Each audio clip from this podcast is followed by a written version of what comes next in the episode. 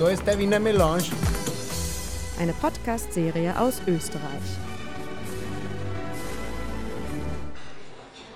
Grüß Gott zusammen, ich bin die Anna und ich bin in Wien, um der Frage nachzugehen, wie cool ist heute denn eigentlich noch die Kaffeehauskultur? Ich sitze in Café Sperl. Direkt gegenüber von mir sind zwei junge Asiatinnen, die Selfies von sich selbst und ihren Wiener Kaffeespezialitäten machen. Vor sich auf dem Tisch haben sie einen halb aufgegessenen Apfelstrudel. Neben ihnen sitzt ein älterer Herr.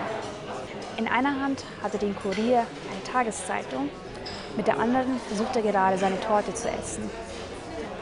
Etwas weiter entfernt sitzt ein junger Mann, der in ein Buch vertieft ist. Anstatt einen Kaffee hat er einen Tee vor sich stehen. Wenn man fragt, wieso die Leute heute hier sind, dann erhält man meist solche Antworten.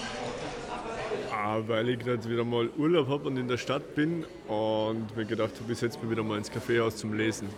Weil ich mag die Atmosphäre im Kaffeehaus zum Lesen eigentlich ganz gern, so mit dem Hintergrund rumoren. Ich finde das sehr entspannend. Es ist ein altes Kaffeehaus mit einer schönen Einrichtung und guten Flair und Gästen, die ich vom Sehen her auch kenne. Wie lange kommen Sie dann schon her? Circa 50 Jahre. Äh, ich habe in Wien studiert und da haben wir die meiste Zeit verbracht in Sperl. Sentimental Journey auch, ja, natürlich. Und die Räume sind großartig, die Details sind großartig.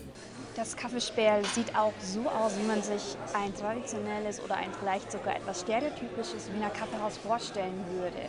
An den Wänden ist eine gelbe äh, Tapete mit kleinen naja, Strichen, die in einem etwas geometrischen Muster angeordnet sind. Ähm, es ist hell.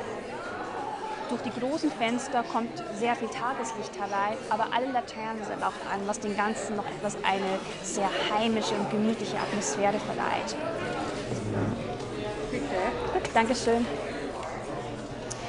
Gerade eben hat mir auch die Kellnerin meine, meine Bestellung gebracht. Eine Wiener Melange mit Wasser und mit Würfelzucker in einem kleinen Behälter und dazu die Spezialität des Kaffees, die Sperlschnitte.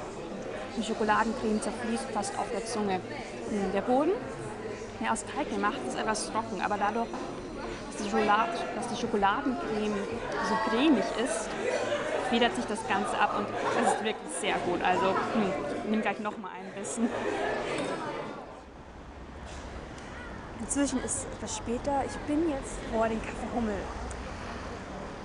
Es ist Viertel vor sechs. Im Café Sperl war ich am Nachmittag. Kaffee und Schnitte sind inzwischen verdaut und mir ist kalt und ich habe Hunger. So gehe ich jetzt erstmal rein und gucke, was es denn Schönes im Café Hummel finden lässt.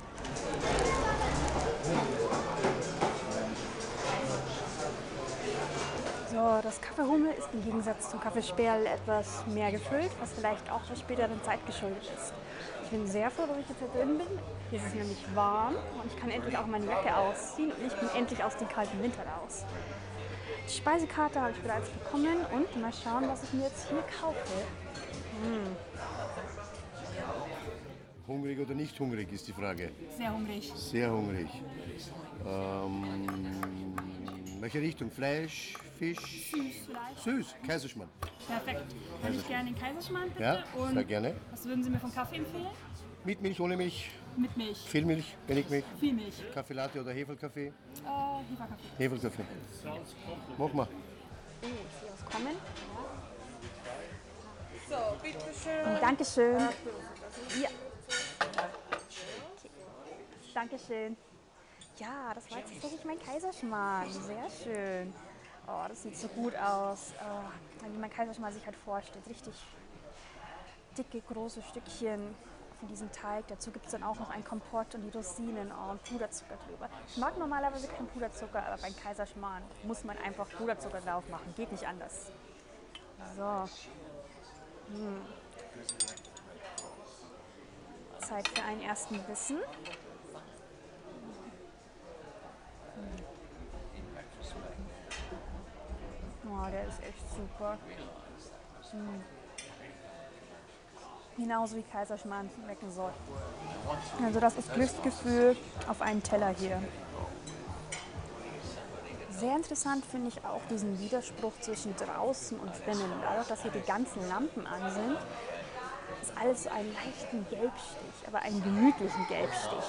Die Welt draußen, die ist grau und hell und grell und vor allem kalt und hier drin ist alles gemütlich, etwas ja, dämmerungsmäßig. So, am Anfang des Beitrages habe ich mich ja gefragt, wie cool ist Wieners Kaffeehauskultur denn eigentlich noch? In zwei Worten, sehr cool. Gute Getränke, gutes Essen, ja, was will man denn eigentlich noch mehr? Und wenn ich mich so umschaue und schaue, wie viele Leute hier sind, dann würde ich sagen, ich bin nicht die Einzige, die so denkt.